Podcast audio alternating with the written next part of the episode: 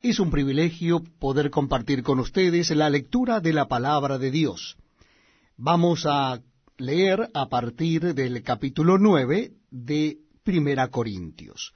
Les invito a que busquen en sus Biblias el capítulo 9 de Primera Corintios. Vamos a comenzar en el versículo primero. Repito, la cita bíblica es primera carta a los Corintios, capítulo 9. Dice así la palabra de Dios.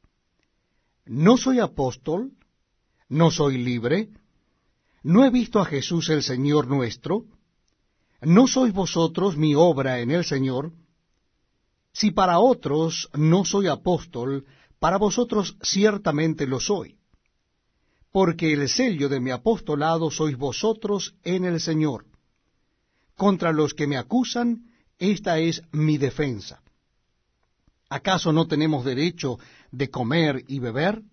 ¿No tenemos derecho de traer con nosotros una hermana por mujer, como también los otros apóstoles y los hermanos del Señor y Cefas? ¿O solo yo y Bernabé no tenemos derecho de no trabajar? ¿Quién fue jamás soldado a sus propias expensas? ¿Quién planta viña y no come de su fruto? ¿O quién apacienta al rebaño y no toma de la leche del rebaño? ¿Digo esto solo como hombre? ¿No dice esto también la ley? Porque en la ley de Moisés está escrito, no pondrás bozal al buey que trilla. ¿Tiene Dios cuidado de los bueyes o lo dice enteramente por nosotros? Pues por nosotros se escribió, porque con esperanza debe arar el que ara y el que trilla con esperanza de recibir del fruto. Si nosotros sembramos entre, vosotros lo espiritual, ¿es gran cosa si segaremos de vosotros lo material? Si otros participan de este derecho sobre vosotros, ¿cuánto más nosotros? Pero no hemos usado de este derecho, sino que lo soportamos todo por no poner ningún obstáculo al Evangelio de Cristo. ¿No sabéis que los que trabajan en las cosas sagradas comen del templo y que los que sirven al altar del altar participan?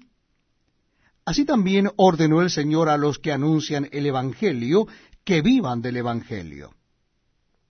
Pero yo de nada de esto me he aprovechado, ni tampoco he escrito esto para que se haga así conmigo, porque prefiero morir antes que nadie desvanezca esta mi gloria. Pues si anuncio el Evangelio, no tengo por qué gloriarme porque me es impuesta necesidad, y ay de mí si no anunciare el Evangelio. Por lo cual, si lo hago de buena voluntad, recompensa tendré. Pero si de mala voluntad, la comisión me ha sido encomendada.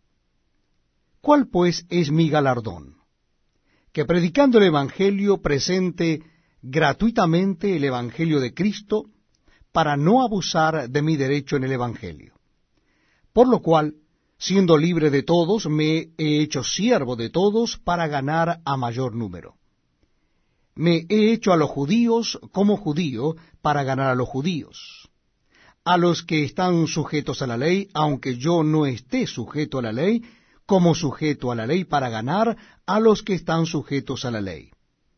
A los que están sin ley, como si yo estuviera sin ley, no estando yo sin ley de Dios, sino bajo la ley de Cristo, para ganar a los que están sin ley. Me he hecho débil a los débiles para ganar a los débiles, a todos me he hecho de todo para que de todos modos salve a algunos. Y esto hago por causa del Evangelio, para hacerme copartícipe de él. ¿No sabéis que los que corren en el estadio todos a la verdad corren, pero uno solo se lleva el premio. Corred de tal manera que lo obtengáis. Todo aquel que lucha de todo se abstiene. Ellos a la verdad para recibir una corona corruptible, pero nosotros una incorruptible. Así que yo de esta manera corro, no como a la aventura, de esta manera peleo, no como quien golpea al aire, sino que golpeo mi cuerpo y lo pongo en servidumbre, no sea que habiendo sido heraldo para otros, yo mismo venga a ser eliminado. Bienvenidos amigos a este tiempo tan especial donde compartimos la lectura de la Biblia. Les invito a que busquen en el Nuevo Testamento la primera carta del apóstol San Pablo a los Corintios, capítulo 10. Primer carta a los Corintios, capítulo 10. Vamos a comenzar nuestra lectura en el versículo primero de Primera Corintios 10. Dice así el apóstol Pablo. Porque no quiero, hermanos, que ignoréis que nuestros padres todos estuvieron bajo la nube y todos pasaron el mar. Y todos en Moisés fueron bautizados en la nube y en el mar, y todos comieron el mismo alimento espiritual, y todos bebieron la misma bebida espiritual, porque bebían de la roca espiritual que los seguía, y la roca era Cristo. Pero de los más de ellos no se agradó Dios, por lo cual quedaron postrados en el desierto. Mas estas cosas sucedieron como ejemplo para nosotros, para que no codiciemos cosas malas como ellos codiciaron, ni seáis idólatras como algunos de ellos, según está escrito. Se sentó el pueblo a comer y a beber, y se levantó a jugar ni forniquemos como algunos de ellos fornicaron y cayeron en un día veintitrés mil. Ni tentemos al Señor como también algunos de ellos le tentaron y perecieron por las serpientes. Ni murmuréis como algunos de ellos murmuraron y perecieron por el destructor. Y estas cosas les acontecieron como ejemplo y están escritas para amonestarnos a nosotros, a quienes han alcanzado los fines de los siglos. Así que el que piensa estar firme, mire que no caiga. No os ha sobrevenido ninguna tentación que no sea humana. Pero fiel es Dios, que no os dejará ser tentados más de lo que podáis resistir, sino que dará también juntamente con la tentación la salida, para que podáis soportar. Por tanto, amados míos, huid de la idolatría. Como a sensatos os hablo, juzgad vosotros lo que digo. La copa de bendición que bendecimos no es la comunión de la sangre de Cristo. El pan que partimos no es la comunión del cuerpo de Cristo. Siendo uno solo el pan, nosotros, con ser muchos, somos un cuerpo, pues todos participamos de aquel mismo pan. Mirad a Israel según la carne. Los que comen de los sacrificios, ¿no son partícipes del altar? ¿Qué digo, pues? ¿Que el ídolo es algo o que sea algo lo que se sacrifica a los ídolos? Antes digo que lo que los gentiles sacrifican, a los demonios lo sacrifican, y no a Dios. Y no quiero que vosotros os hagáis partícipes con los demonios no podéis beber la copa del Señor y la copa de los demonios, no podéis participar de la mesa del Señor y de la mesa de los demonios. ¿O provocaremos a celos al Señor? ¿Somos más fuertes que Él? Todo me es lícito, pero no todo conviene. Todo me es lícito, pero no todo edifica. Ninguno busque su propio bien, sino el del otro. De todo lo que se vende en la carnicería, comed, sin preguntar nada por motivos de conciencia. Porque del Señor es la tierra y su plenitud.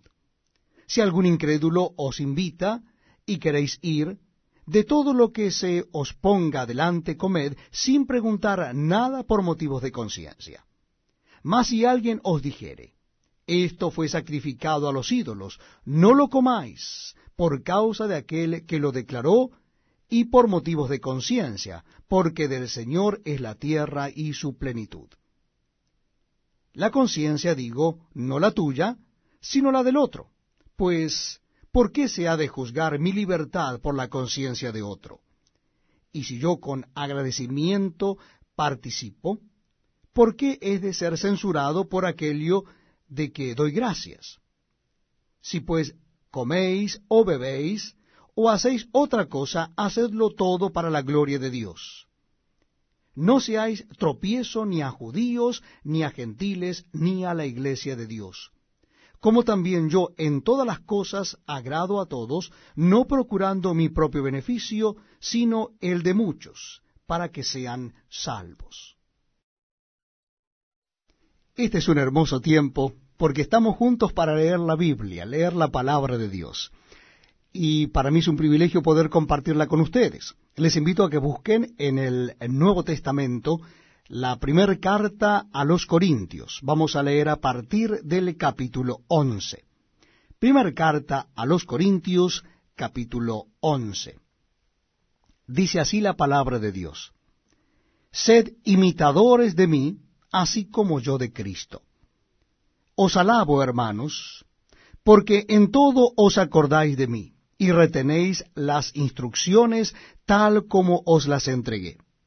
Pero quiero que sepáis que Cristo es la cabeza de todo varón, y el varón es la cabeza de la mujer, y Dios la cabeza de Cristo.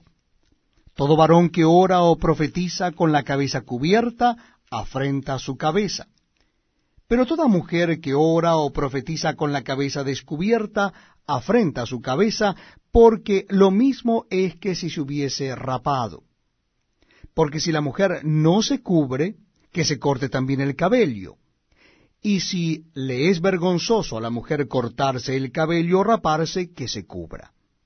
Porque el varón no debe cubrirse la cabeza, pues él es imagen y gloria de Dios, pero la mujer es gloria del varón.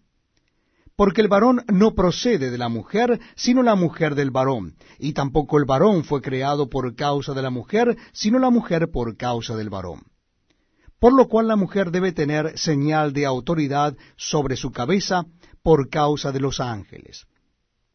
Pero en el Señor, ni el varón es sin la mujer, ni la mujer sin el varón. Porque así como la mujer procede del varón, también el varón nace de la mujer, pero todo procede de Dios. Juzgad vosotros mismos. ¿Es propio que la mujer ore a Dios sin cubrirse la cabeza? La naturaleza misma no os enseña que el varón le es deshonroso dejarse crecer el cabello. Por el contrario, a la mujer dejarse crecer el cabello le es honroso, porque en lugar de velo le es dado el cabello. Con todo eso, si alguno quiere ser contencioso, nosotros no tenemos tal costumbre ni las iglesias de Dios. Pero al anunciaros esto que sigue, no os alabo, porque no os congregáis para lo mejor, sino para lo peor. Pues en primer lugar, cuando os reunís como iglesia, oigo que hay entre vosotros divisiones, y en parte lo creo, porque es preciso que entre vosotros haya disensiones para que se hagan manifiestos entre vosotros los que son aprobados. Cuando pues os reunís vosotros, esto no es comer la cena del Señor, porque al comer cada uno se adelanta a tomar su propia cena, y uno tiene hambre y otro se embriaga. Pues qué, ¿no tenéis casas en que comáis y bebáis? ¿O menospreciáis la iglesia de Dios y avergonzáis a los que no tienen nada? ¿Qué os diré? ¿Os alabaré? En esto no os alabo. Porque yo recibí del Señor lo que también os he enseñado que el Señor Jesús la noche que fue entregado tomó pan, y habiendo dado gracias, lo partió y dijo, Tomad, comed, esto es mi cuerpo, que por vosotros es partido. Haced esto en memoria de mí. Asimismo tomó también la copa después de haber cenado, diciendo, Esta copa es el nuevo pacto en mi sangre. Haced esto todas las veces que la bebiereis en memoria de mí. Así pues, todas las veces que comiereis este pan y bebiereis esta copa, la muerte del Señor anunciáis hasta que Él venga.